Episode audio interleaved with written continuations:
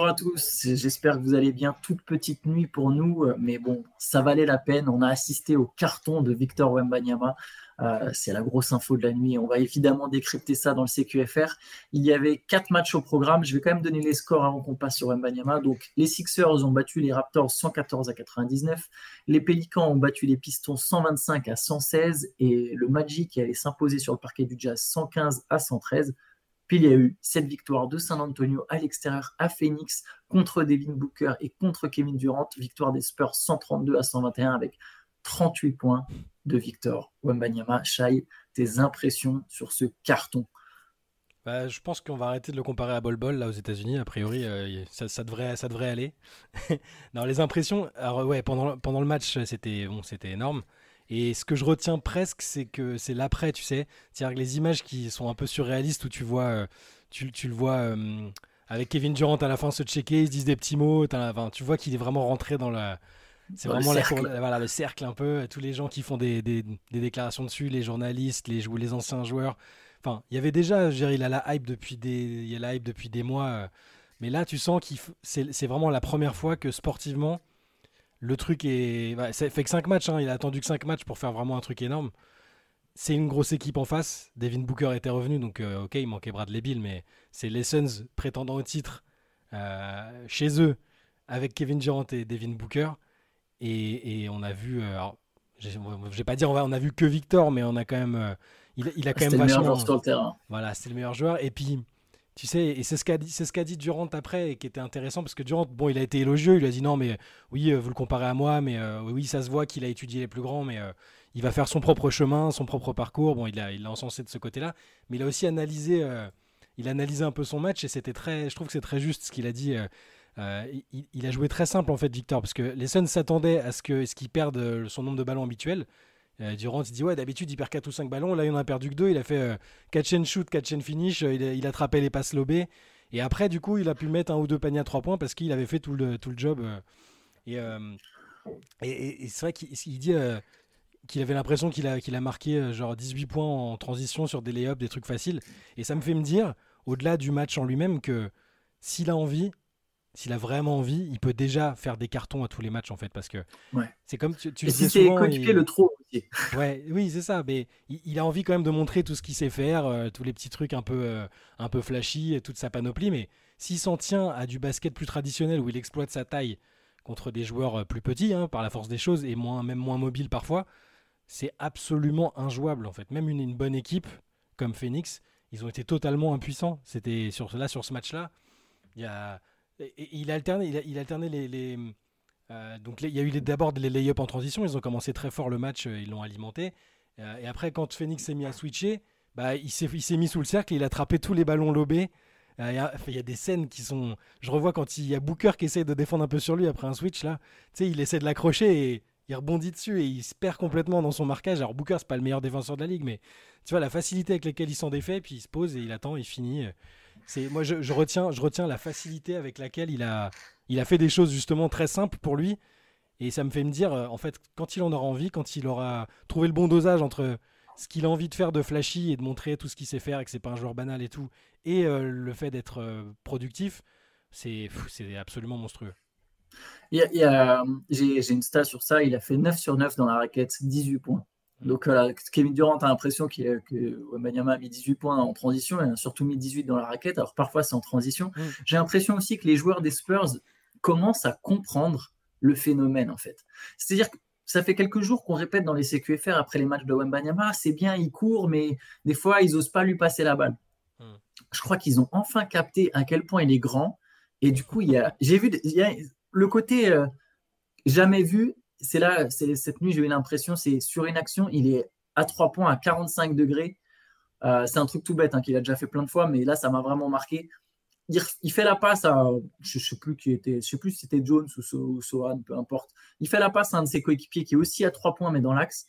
Et là, direct, il coupe. Donc, comme pour un passe va, il coupe, mais son vis-à-vis l'a vu venir, le suit à peu près en étant un poil en retard. Déjà, ça, c'est une passe, par exemple, un mec de ta taille, enfin, c'est pas possible. Tu ne peux pas faire la passe au niveau de la poitrine parce que de toute façon, il y a, le défenseur est suffisamment prêt pour gêner, sachant qu'en plus, il y en a un autre derrière en aide. Et là, je ne sais plus qui fait cette passe. C'est peut-être Jones qui se dit bah tu sais quoi, je vais peut-être la balancer juste super haut, le truc où avec n'importe quel autre joueur, ça finit ses pertes de balles, c'est obligé, même avec Yanis, même, même, Vince Carter de la grande époque avec ses, ses 3 mètres de détente sèche, il va pas te la chercher. Juste, il a balancé la balle en l'air en se disant bah tu sais quoi, on verra.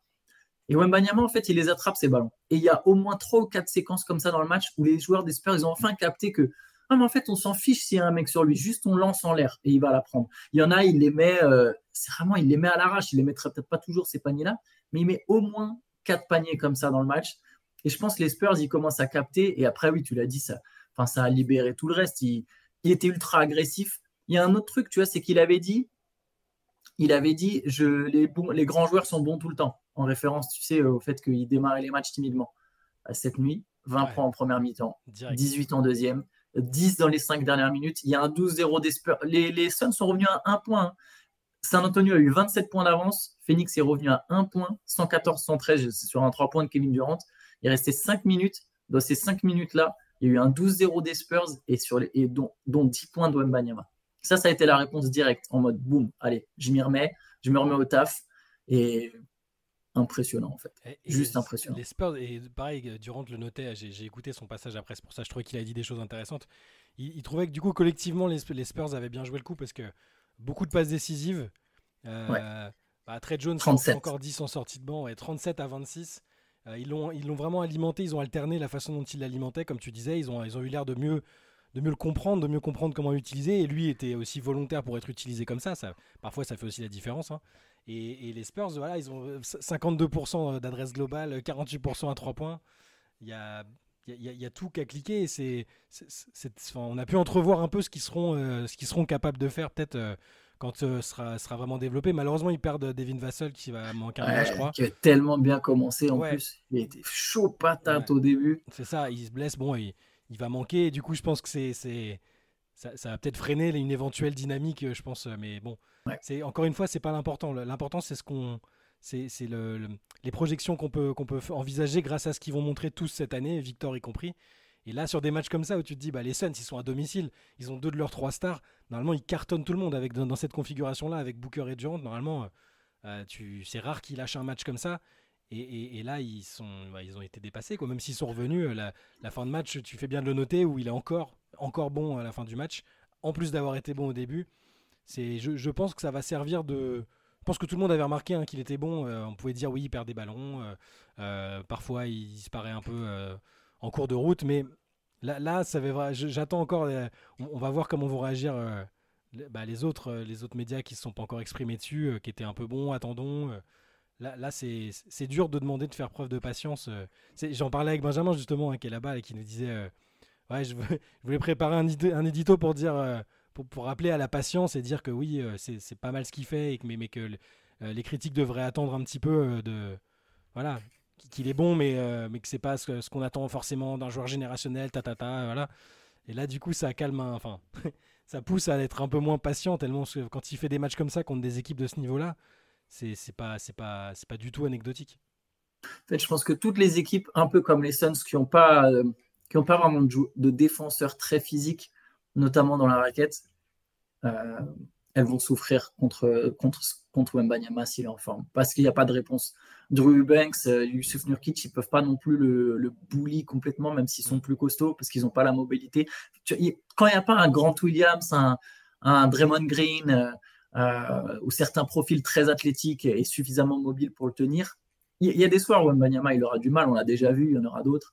Mais là, les équipes comme les Suns, s'il est dans un bon soir, euh, elles peuvent rien faire en fait. Elles peuvent absolument rien faire. Après, bon, Phoenix est, décevant aussi. Hein. ça joue très mal au basket. On sent que c'est le début, que c'est une équipe qui a été construite de toutes pièces. Mais les Spurs ont démarré tellement fort la rencontre que de toute façon, les Suns partaient avec un, handicap géant. Mais c'est clair que c'est une performance. Je suis d'accord avec toi. C'est une performance où tu es tout de suite à dire non, mais c'est absolument dingue. D'ailleurs, c'est seulement le deuxième rookie depuis chaque en 92 à avoir compilé plus de 85 points, 30 trop bons et bon le genre de stat euh, ESPN, hein, je, l'oublie exactement euh, la stat exacte, mais c'est genre 85 points, 30 trop bons et 10 contre sur les 4 premiers matchs ou 5 premiers matchs. Bah, c'est le seul avec chaque, euh, ce qui est assez ironique vu que chaque avait dit ouais qui ça le faisait penser à Bol Bol. Ouais, vous, avez, vous nous dites qu'on n'a jamais vu ça, mais on a vu ça avec Bol Bol. En fait, ah je, on n'a jamais vu un joueur comme ça. que, non, mais je, je, comprends le point de départ du truc de dire on a déjà vu quelqu'un qui avait possiblement ses aptitudes, c'est-à-dire un très très grand euh, qui manie un peu le ballon, qui shoot. Oui, on, a vu des joueurs euh, essayer d'être comme ça, mais Bol Bol, il a même pas, il a pas pu. Euh, bah, il a été souvent blessé. il n'a pas la fluidité. Il, y a plein de choses qu'il n'a pas chez. si, les gens, chaque y compris, se contentaient de dire Ouais, on avait vu des, des, des flashs de ça chez Bol Bol, c'est dommage qu'il n'ait pas pu. Machin. Mais là, il te dit carrément bah, C'est bon, on a, on a, déjà vu. Euh, c'est pas, pas une première. Alors, oui, ok, il est moins constant. mais non, non, là, c'est vraiment. Pour que. De toute façon, pour que Kevin Durant te, dise là dans les déclarations, je reviens encore sur lui parce que j'ai vraiment trouvé son intervention intéressante. Pour qu'il dise Non, non ok, je sais, vous arrêtez pas de le comparer à moi, euh, genre c'est moi en un peu plus grand, mais non, euh, il, va, il est en train de créer vraiment sa propre voix. Euh, on n'a jamais vu quelqu'un faire ça. Il est différent de tous ceux qui sont passés avant lui. Enfin, c'est ses propres termes. Quand un gars comme ça qui te dit ça, et il dit, on le sent, on le sentait à travers la télé qu'il était différent. Il dit, et là, ça fait, deux fois de suite qu'il le joue. Il dit, bah, quand on l'affronte, on le voit encore plus. il est son propre joueur, sa propre personne. Et, il a pris, et il dit quand même qu'il a, il sent qu'il a capté des trucs des, grands joueurs que qu'il a dû observer euh, lui y compris du coup, hein. euh, mais que mais que c'est voilà, il est vraiment son propre joueur et ça, ça, va dans le sens de ce que, ce que, tout le monde dit sur lui depuis le début, c'est-à-dire que on n'a jamais vu ça et là, euh, alors c'est oui, c'est qu'un match et je suis curieux de voir comment il va enchaîner après ça. Est-ce qu'ils vont se dire et les Spurs d'ailleurs, hein, est-ce qu'ils vont se dire ah, c'est bien ça comme, euh, comme façon de jouer, là, de, pilonner la raquette un peu et, et, après de te laisser te libérer et faire des trucs un peu plus funky. Euh, je, parce que je suis ressorti de ce match-là avec vraiment cette impression que je te disais au début, où s'il joue comme ça tout le temps, s'il choisit ce mode de jeu qui est peut-être pas celui qu'il affectionne le plus, hein, bah il y a rien à faire et il peut, il peut, il peut faire 30 points par match sans problème dès cette année en fait. Après, je pense qu'il y a plein d'équipes qui vont le sortir de la raquette. Ça, je disais, les Suns, ils n'ont pas physiquement les atouts pour le sortir vraiment, pour le bumper, pour le. Mm. Il, y a, des équipes qui vont le sortir de la raquette et il devra jouer différemment. Il y a une stat intéressante. Ouais. Comment, pardon? Est-ce qu'il y en a tant que ça qui sont capables de lui mettre des mecs qui peuvent le sortir? Non, peut-être pas. Non, peut-être pas. Non, peut-être pas tant que ça. Non, peut-être pas tant que ça. Euh, après, c'était une combinaison de plein de choses. Hein. Les, Spurs, comme j'ai dit, ont démarré sur un espèce de nuage. Je pense que ça a mis tout le monde en confiance. Euh, mais non, non, il n'a sans doute pas tant que ça. en tout cas, il pourrait marquer euh, au moins 10 points par soir très, très facilement, je pense. 10, ouais, 10, 10, 10, 14, 15 points, entre 10 et 15 points chaque soir sans vraiment forcer. Et après, derrière, tout dépend du nombre de 3 points, de, de, de fade away à, la Wembanyama, etc. Mais oui, enfin, pour être productif, euh, un peu de la même manière que Yanis, lui c'est tout en puissance, mais à un moment Yanis, on sait qu'il va mettre 10 à 15 points en transition et dans la peinture sur des trucs comme ça. Wembanyama, il peut le faire pareil dans, juste avec sa taille, quoi. Et après, ses skills peuvent lui ajouter 10 à 15 points de plus aussi. J'ai vu le, tweet de Bill Simmons après le match. Alors lui, il était déjà plus ou moins conquis, hein, mais il dit euh, Je vais aller errer dans les rues de Los Angeles euh, pour essayer de comprendre ce que je viens de voir là. J'ai une autre stat, et en plus, ça c'est dingue pour un, coup, un rookie. Il est à 15 sur 19 au tir dans les quatrièmes cartons. Il rate jamais en fait de le quatrième quart. C'est quand même un signe fort. Le fait d'être aussi fort euh, sur les fins de match, c'est c'est un très très bon signal pour la, pour la suite. Quand il y aura des, si quand il y a les matchs, ils vont vraiment compter, c'est-à-dire quand les Spurs sont vraiment passés en mode euh, bon cette saison faut qu'on passe, faut qu'on fasse les playoffs.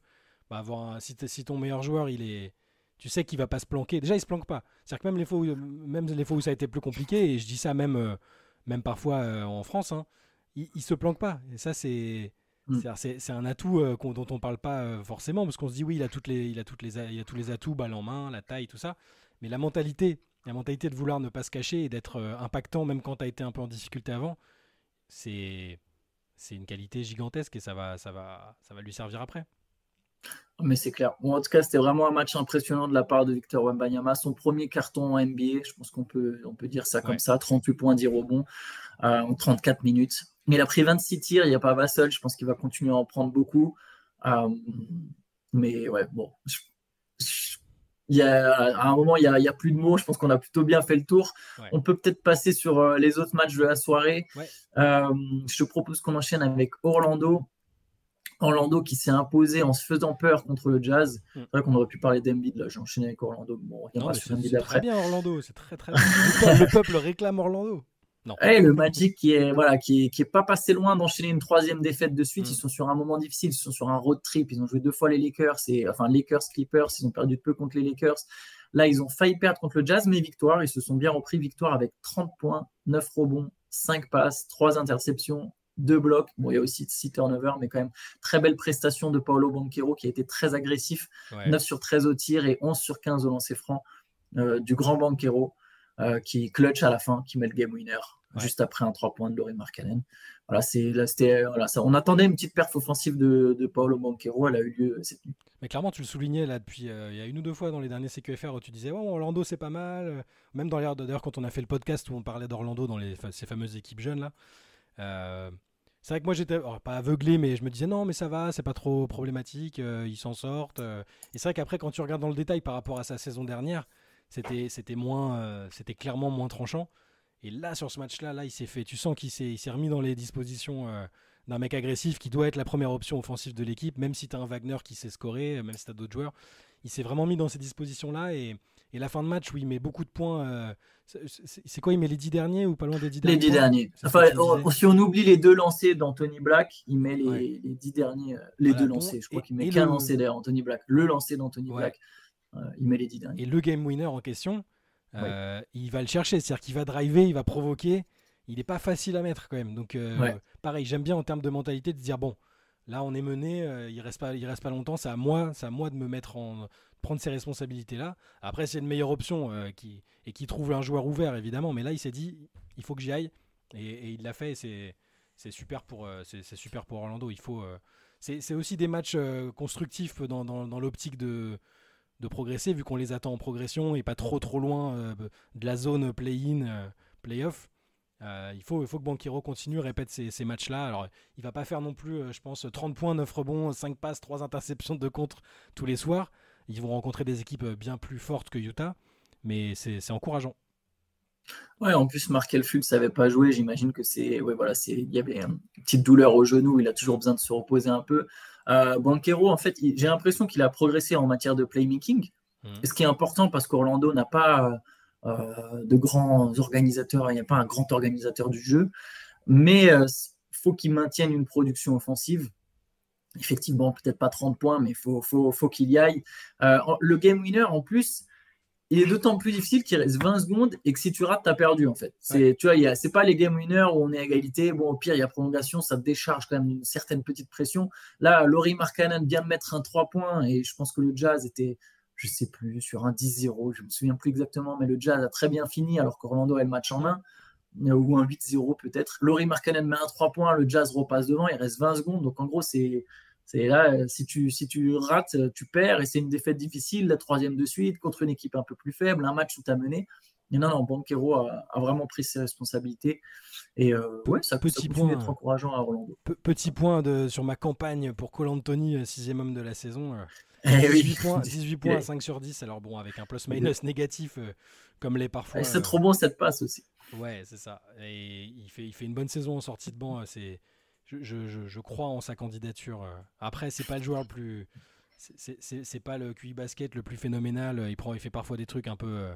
Euh, tu, tu demandes, mais c'est un peu le propre des sixième hommes parfois aussi. Hein. Ils rentrent, ils mettent le boxon et, et il est un peu dans ce, dans ce registre-là.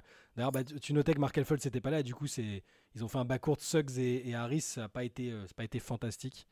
Donc, Cole Anthony a, quand, même, quand même bien apporté. Allez, on va passer aux Sixers avec la victoire donc, des Sixers contre Toronto. Et un gros match de Joel Embiid, même si ça ne se voit pas en termes d'adresse, mm. mais 28 points, 13 rebonds, 7 passes. Il est crédité à 1 contre les Sixers, je pense qu'il en a fait au moins 4. Mais ce que je trouve intéressant, c'est surtout les 7 passes, parce qu'en fait, depuis le début de la saison, il a fait 6, 8, 7, 7. Sur les 4 matchs, Joel Embiid est toujours à 6 passes ou moins.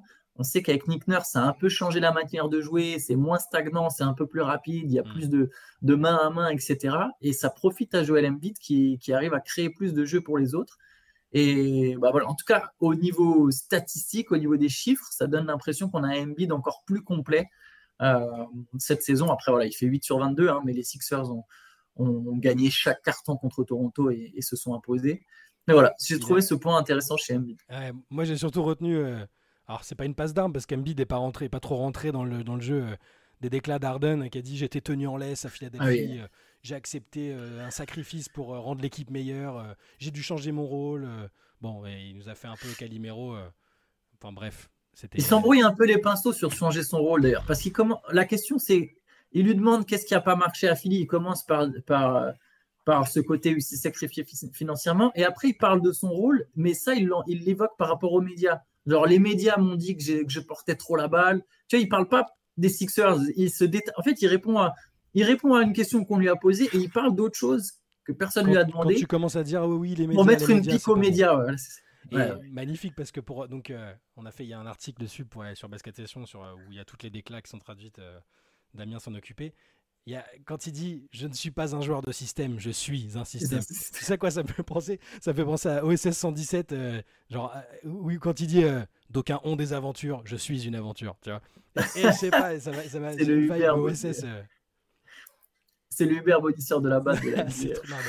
non, mais toute la déclasse, je vous engage à, lire un peu tout, tout ce qu'il a dit. C'est il y, a de tout et il y a un peu de tout et n'importe quoi. C'est je, ça peut pas bien se terminer, je suis désolé. Je vais le dire maintenant. C'est un, un, joueur de basket fantastique avec une carrière magnifique. Euh. Enfin, une première partie de carrière euh, magnifique.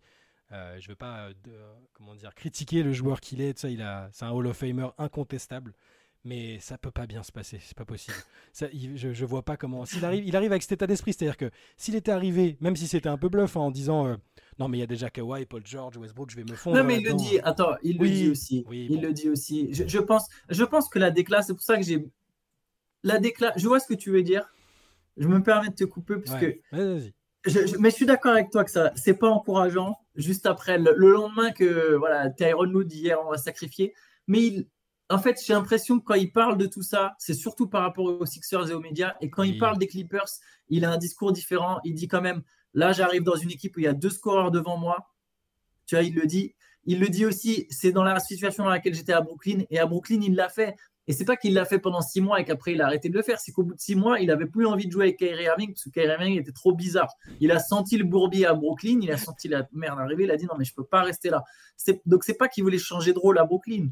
Donc au final, ce rôle, il a dit, je vais jouer. C'est pour moi, c'est comme honnête. Il dit, moi, je, veux jouer, je peux jouer sans la balle.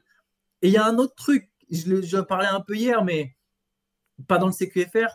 Il y a un autre truc qui me laisse penser quand même que au Clippers, ce sera un poil différent de, Philly et que ce sera plus comme les Nets. C'est qu'en playoff à Philly, ça se voyait qu'il ne voulait pas avoir toutes ses responsabilités. Les Celtics, dans la série contre Boston, les Celtics l'ont laissé driver. Et lui-même, il voulait pas driver. Il voulait justement faire des passes. Il voulait organiser parce qu'il savait qu'il pouvait pas driver. Il y a des fois où les Celtics, ils l'ont littéralement laissé ouvert des grandes lignes de drive en mode bah vas-y mon coco, va finir au cercle. Et, parce qu'il savait très bien qu'Arden, il peut plus le faire. Et lui, il était dans l'optique toujours de faire la passe. Donc, tu vois, quelque part, lui-même, je pense qu'il a envie de jouer derrière deux mecs comme Kawhi et Paul George. Je pense, même si là, il fait tout son pataquès par rapport aux Sixers, mais je pense que dans l'esprit, c'est très bien qu'il ne va pas arriver et, faire ce qu'il faisait aux Rockets, par exemple. Jamais. C'est impossible de penser ça. Il pouvait le faire à Philly, il ne le faisait déjà pas. Le 3 novembre 2023 est donc le jour où Antoine est devenu un défenseur de James Harden. Non, non, pas un défenseur, je l'aime pas du tout.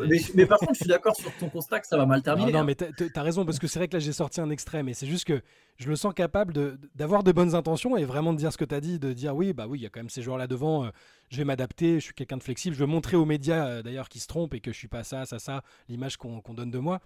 Mais le fait qu'ils disent, eh, quand même, je suis pas un joueur de système, je suis un système, même s'ils parlent de la situation à Philadelphie où il jouait déjà avec un mec comme Embiid, qui est, bon, voilà, je, je, je pense qu'à tout moment, s'il se dit euh, aux, Clippers pareil, euh, non mais euh, quand même, je suis pas, c'est pas comme ça que j'aime jouer, c'est pas comme ça que je préfère, c'est pas impossible qu'ils se redisent à un moment, mais non mais je suis quand même James Harden, je vais pas me contenter de faire le, le...